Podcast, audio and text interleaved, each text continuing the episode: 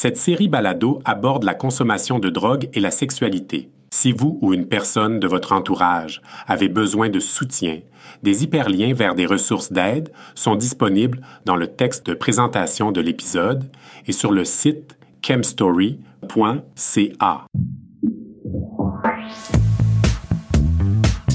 Vous écoutez Chemstory, une série balado créée par des personnes ayant une expérience vécue de chemsex. Bonjour, bienvenue à Chemstory. Merci de nous écouter. Donc aujourd'hui, on vous présente l'épisode 0 qui vise à mettre en contexte euh, qu'est-ce qu'est le projet Chemstory. Donc je suis ici avec Olivier, Alex et Michel. Euh, on peut peut-être commencer par un tour de table pour s'introduire. Donc moi, c'est Maxime Godette. Je suis étudiant euh, à l'Université de Montréal en santé publique, option promotion de la santé. Et euh, mon doctorat porte justement sur les questions de consentement sexuel dans des contextes de chemsex. Et je suis aussi agent de recherche pour le projet Chemstory. Salut, moi c'est Olivier Ferlat, je suis professeur euh, à l'École de santé publique de l'Université de Montréal et chercheur régulier au Centre de recherche en santé publique. Et, euh, pour le projet ChemStory, ben, je suis le, chercheur principal du projet. Bonjour, Alexandre Dumont-Blais, je suis directeur général de l'organisme Réseau. Euh, Réseau, c'est un organisme communautaire qui offre des services aux hommes gays bisexuels et personnes trans et autres hommes qui ont des relations sexuelles avec des hommes depuis un peu plus de 30 ans déjà. Salut la gang, moi c'est Michel Martel, je suis super content d'être ici. Je suis euh, travailleur social et aussi sexologue. Euh, depuis une douzaine d'années, je travaille avec des personnes qui pratiquent le chemsex, que j'appelle les chemsexeurs. Euh, je suis aussi euh, le président du conseil d'administration de réseau depuis huit ans. Et j'ai aussi une expérience, je suis un chemsexeur en rétablissement depuis neuf ans. Merci à tout le monde d'être ici. Euh, donc, si vous écoutez ce podcast, vous avez probablement une idée de qu'est-ce qu'est le chemsex. Mais pour ceux qui, euh, qui ne savent pas, peut-être qu'on pourrait commencer sur une discussion de justement qu'est-ce qu'est le chemsex, euh, c'est pratiqué comment ou dans quel contexte? Ben, je, je me lance. Donc, euh, le chemsex, euh, donc c'est la consommation de substances psychoactives en contexte de sexualité. C'est un, c'est un phénomène qui a pris de l'ampleur avec les années, qui n'a pas toujours porté ce nom-là. Donc, si vous avez entendu parler de PNP ou de Party and Play, le mot PNP est utilisé encore aléatoirement. Puis euh, moi, j'ai une question qui me vient parce qu'il est souvent discuté quand on parle de chemsex, est-ce qu'on parle d'une drogue en particulier ou de certains types de drogues en particulier? Il y a des drogues qu'on retrouve là. Le cristal meth se retrouve là. Euh, le GHB se retrouve là. Mais on parle aussi euh, d'amphétamine. Euh, donc, euh, le speed, on parle de la molly, l'ecstasy. Euh, le popper, c'est pas mal souvent là aussi, mais kétamine aussi. Mais il y a quelques différences. Donc, le GBL, la méphédrone, qui va être plus utilisé en Europe, mais quand même, on a des cas anecdotiques d'utilisation de méphédrone, des gens qui ont trouvé ça plus à Vancouver ou à Toronto. Mais à Montréal, on n'entend pas parler beaucoup de méphédrone et de GBL. Donc, euh, ça, majoritairement des, des drogues illicites. Comme tu disais, ça dépend beaucoup du, du contexte. On voit justement que d'un pays à l'autre, d'une région à l'autre, même les termes, tantôt on parlait de chemsex, PNP, euh, il y a des termes différents qui sont, qui sont utilisés euh, à travers le monde. Sinon, le chemsex, ça, ça ressemble à quoi? C'est pratiqué comment? Dans quel contexte? Est-ce que ça se passe dans des sphères privées, publiques? En fait, euh, plusieurs contextes. Euh, ça se pratique à deux, à trois, à plusieurs, en gang, rarement en famille. le chemsex, ça peut même se pratiquer seul dans des activités masturbatoires qui vont durer des heures et des heures, peut-être même des fois des jours. Donc, euh, ça se pratique dans, dans ces contextes-là. Puis, ben, évidemment, l'utilisation de ces drogues-là a tellement une puissance sur le système dopaminergique.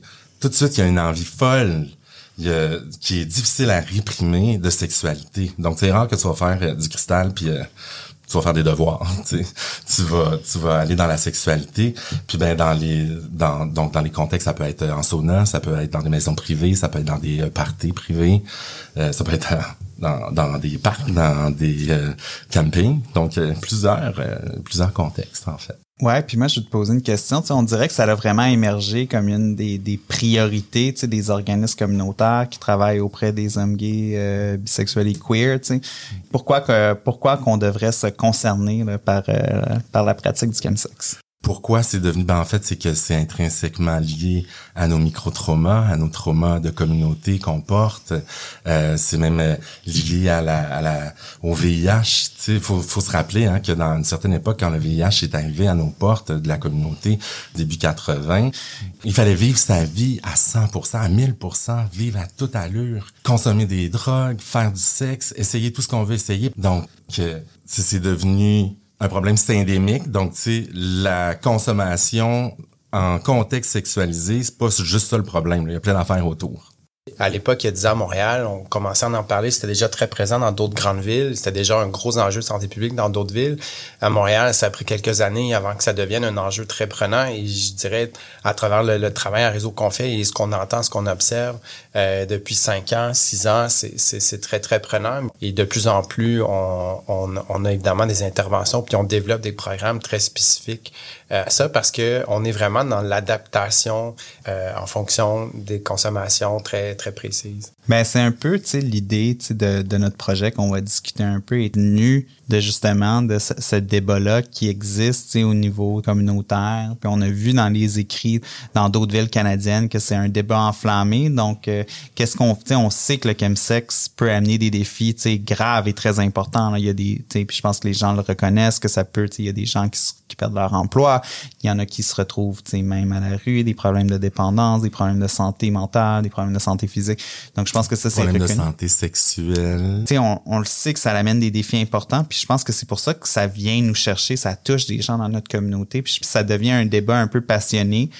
Euh, je pense que c'est un, débat qui aura jamais de, réponse euh, euh, parfaite et finale.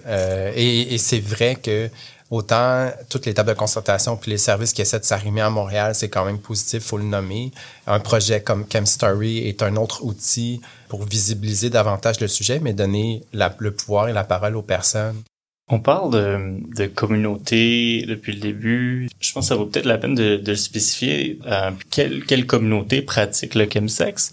Les hommes ayant des relations sexuelles avec d'autres hommes, les hommes gays, bisexuels, c'est eux les plus comme touchés ou c'est ceux qu'on entend le plus. Mais en même temps, faut pas pour ma part à moi, faut pas personnaliser ce combat-là seulement aux, hommes. Euh, dans à la chaire de recherche Tradis, il y a des données qui, qui sortent les types sur les chemsexants, sur les profils de ceux-là. Euh, c'est 23% des gens qui s'identifient non binaires. Donc, euh, et puis les, les personnes trans ressortent aussi. Je crois que ça touche une diversité de genres et d'orientation et que c'est pas un problème qui appartient à un seul groupe, mais pour le moment, ce qu'on voit, ce qui ressort, c'est que ça ressort principalement chez les harcèles les hommes bisexuels. Moi, je, je, dirais ce que ce qu'on observe dans les communautés qu'on rejoint à réseau, c'est que il y, a un, y a une recherche de plaisir, il y a un besoin d'aller rechercher du plaisir, soit sexuel ou non, euh, qui est pas propre à, ces communautés-là dans la société. Après ça, comment on obtient un plaisir, puis jusqu'où on va dans la recherche de notre, notre, plaisir, ça peut être hyper bénéfique, puis à la fois, ça peut être aussi problématique ou ça peut amener des enjeux euh, de sécurité euh, dans tous les sens du terme. Donc, cette recherche de plaisir qui est un besoin, jusqu'où on va là-dedans et pourquoi. C'est vrai qu'on a parlé des, effets néfastes, là, mais il y en a beaucoup des effets recherchés. Tu sais, les histoires d'amour avec la Tina, là, puis avec les autres drogues, elles commencent parce qu'on a été rechercher des effets. On a été rechercher une amplification de l'intensité orgasmique. On a été chercher une libération de nos complexes. On a été chercher une liberté euh, de, de ce qu'on est, de nos fantasmes, des fois qu'on s'avoue pas. On peut se rendre où est-ce qu'on veut se rendre dans notre sexualité. Euh, puis ben ça c'est les effets recherchés sur la sexualité, mais il y a d'autres effets recherchés. Tu sais, il y a des drogues là dans, dans les drogues qu'on va dire euh, empathogènes, donc vont réveiller l'empathie pour des gens qui sont pas capables de se rapprocher de l'autre là. C'est le fun, une drogue empathogène. Puis tout à coup, enfin, je peux m'ouvrir, je peux me faire caresser. Au début, c'est une histoire, euh, c'est une romance, c'est une histoire d'amour, le chemsex. Est-ce que le chemsex est beaucoup pratiqué, justement? Est-ce que, euh, soit dans le monde ou ici à Montréal? Mais on s'entend que si on regarde les statistiques, c'est pas. Euh, puis on n'a pas des super bonnes recherches là-dessus parce que souvent ça dépend comment la question est posée, mais que c'est pas. C'est c'est minoritaire quand même comme euh, comme comportement là, auprès. C'est pas. Euh, c'est pas. Euh, c'est pas mainstream. C'est pas mainstream. Donc, mm. c'est peut-être pour ça aussi que le, ça reste tabou et d'une certaine façon très stigmatisé. De là, l'importance du projet Chem Story. De délier les langues, d'en parler, de voir que ça existe, de pas avoir honte de ça, de grandir en, de grandir individuellement, mais de grandir ensemble là-dedans. Puis c'est pour ça que, tu sais, il y a tellement une portée incroyable à ce projet-là. Oui, il faut en parler, faut en parler. Olivier, justement, comment est né le projet Camp Story? Ben, le projet est né euh, quand même il y, a, il y, a, déjà en 2019 à travers des conversations entre euh, chercheurs, des intervenants du milieu qui voyaient qu'il y avait une inquiétude par rapport au chemsex puis qui commençaient à avoir des débats dans les dans les conférences, dans les organes, dans les organismes communautaires, même dans, dans les médias sur le chemsex puis qu'est-ce qu'on doit faire sur cette problématique là. Et ce qu'on voyait souvent, c'est que les gens qui prenaient la parole euh, étaient souvent des personnes qui étaient des chercheurs, des intervenants, euh, des acteurs du milieu communautaire, qui avaient bien sûr une perspective sur le sujet, mais qui avait qu'on avait fait très peu de place à l'époque euh, aux personnes de la communauté, euh, aux, aux chemsexeurs, comme tu dis, aux personnes qui ont une expérience vécue de chemsex. Fait qu'on se demandait, mais comment qu'on pourrait amener ces voix-là, euh, les faire connaître, faire connaître leur perspective, et euh, ben, on s'est dit, euh, c'était l'idée en fait est, venue d'un autre projet de recherche sur lequel je travaillais sur un autre enjeu super stigmatisé qui est le suicide.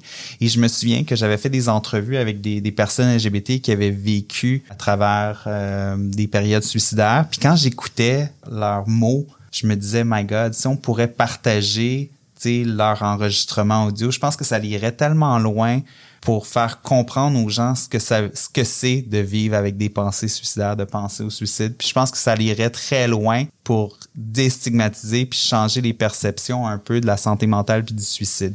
Bien sûr, dans ce projet-là, c'était des enregistrements qui s'étaient faits dans un cadre d'un projet de recherche. On ne pouvait pas partager ça. Là, la balado-diffusion, les podcasts, ben ça commençait à monter en popularité. Mais je dis, mais voyons donc, est-ce qu'on pourrait utiliser la balado-diffusion, euh, les podcasts puis travailler avec des hommes de la communauté qui ont une expérience, et des personnes non binaires aussi, qui ont une expérience de chemsex, afin qu'ils puissent partager leur expérience euh, dans un balado.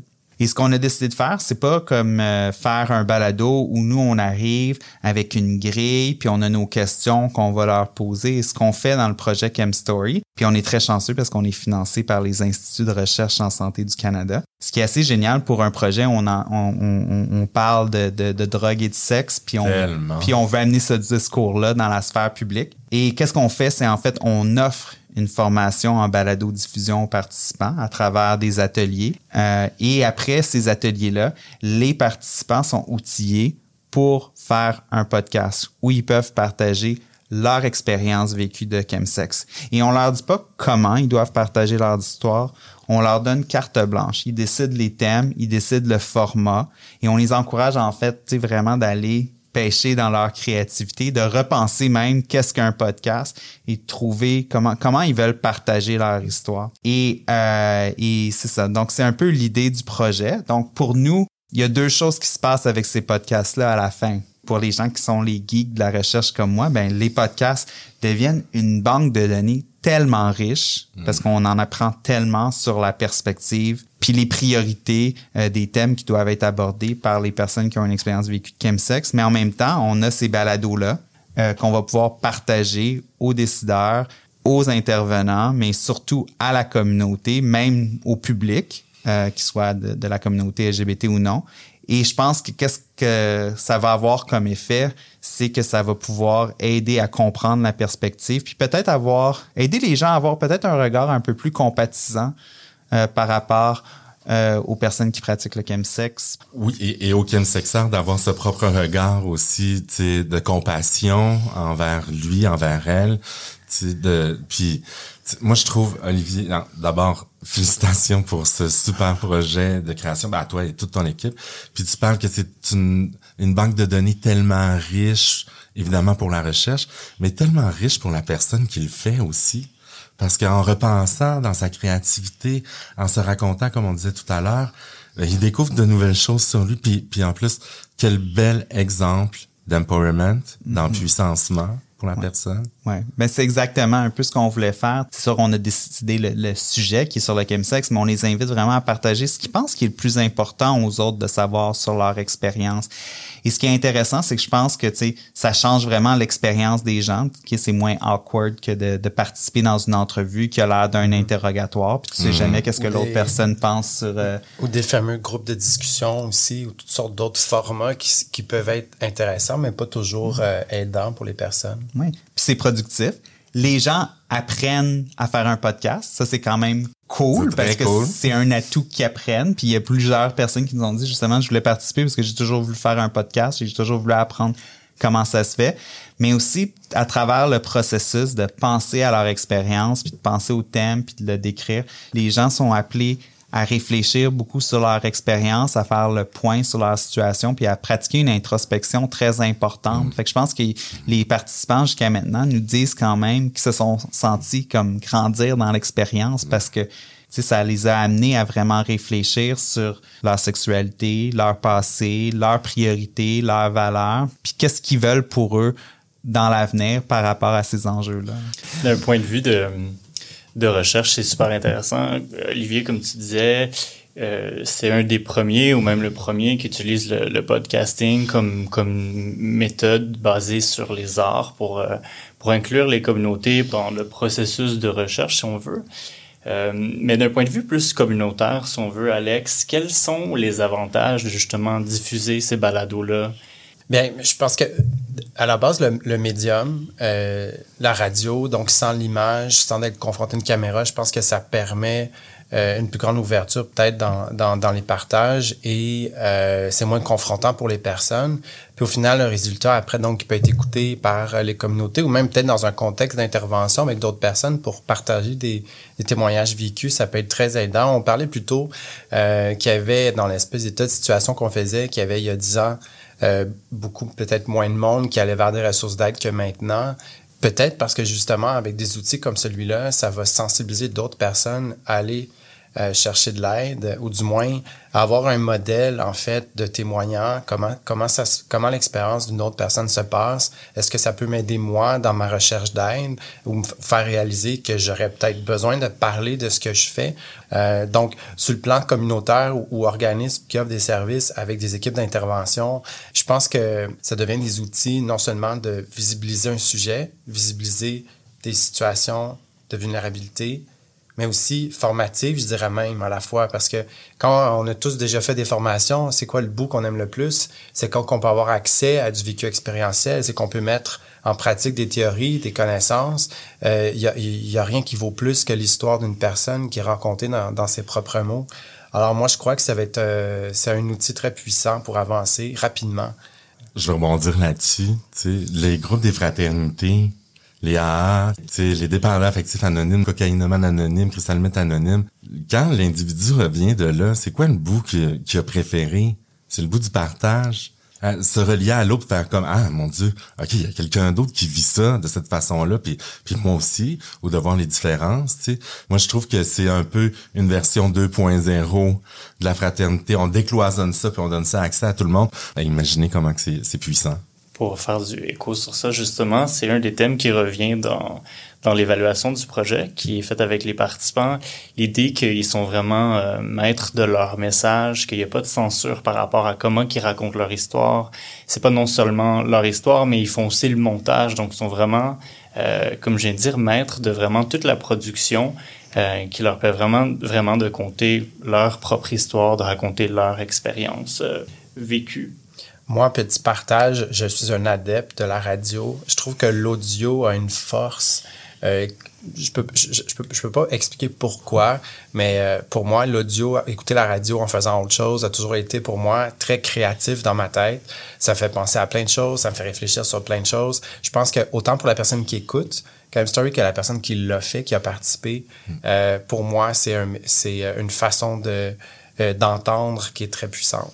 Olivier, où en est le projet? Puis est-ce que est-ce qu'on recrute encore des participants? on est vraiment en période active là, de recrutement. Donc, si les gens veulent partager leur histoire, s'ils ont une expérience vécue de chemsex, Salut ma gang! puis qu'ils veulent, euh, puis qu'ils veulent participer, ils- les gens peuvent nous contacter. On est sur le web, on a un site web pour le projet chemstory.ca. Les gens vont pouvoir y aller puis découvrir euh, ben, comment on, comment qu'on participe. Vous n'avez pas besoin d'avoir aucune expérience en médias. Nous, on vous donne les outils. Même moi qui dirige le projet de recherche, j'avais jamais, j'avais jamais fait un podcast où, euh, on avait, on a, on a des experts qui nous épaulent. Puis en plus, ce qui est intéressant, ce que moi j'ai appris, parce que ça peut paraître très intimidant, mais je me, suis rendu compte que c'est en fait, les outils technologiques se sont tellement développés qu'on a tous à la portée de notre main maintenant des outils pour être capable de produire un balado, de, de haute qualité. Moi, je me demande, dans votre projet, Olivier, est-ce que ça peut, la personne peut participer et que ce soit non nominatif, donc de pas nommer son nom, mais de partager quand même son histoire. C'est l'idée du projet, c'est on veut respecter la confidentialité des personnes qui veulent rester anonymes, mais en même temps, il y a des gens qui qui s'assument, qui sont fiers de ce qu'ils ont produit aussi. Puis je pense que, fait qu'on veut aussi respecter cette autonomie-là que certains participants vont avoir de de- d'avoir leur nom attaché à leur balado.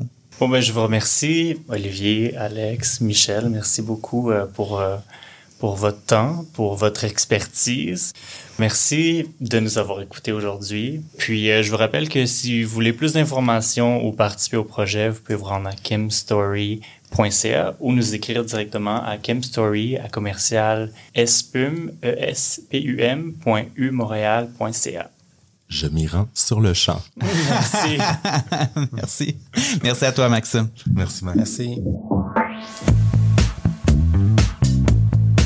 C'était un épisode de Chem Story. Abonnez-vous pour être informé de la parution des prochains épisodes. Pour en savoir plus sur le projet, pour raconter votre histoire ou pour une liste de ressources d'aide et de soutien en lien avec le chemsex, visitez chemstory.ca.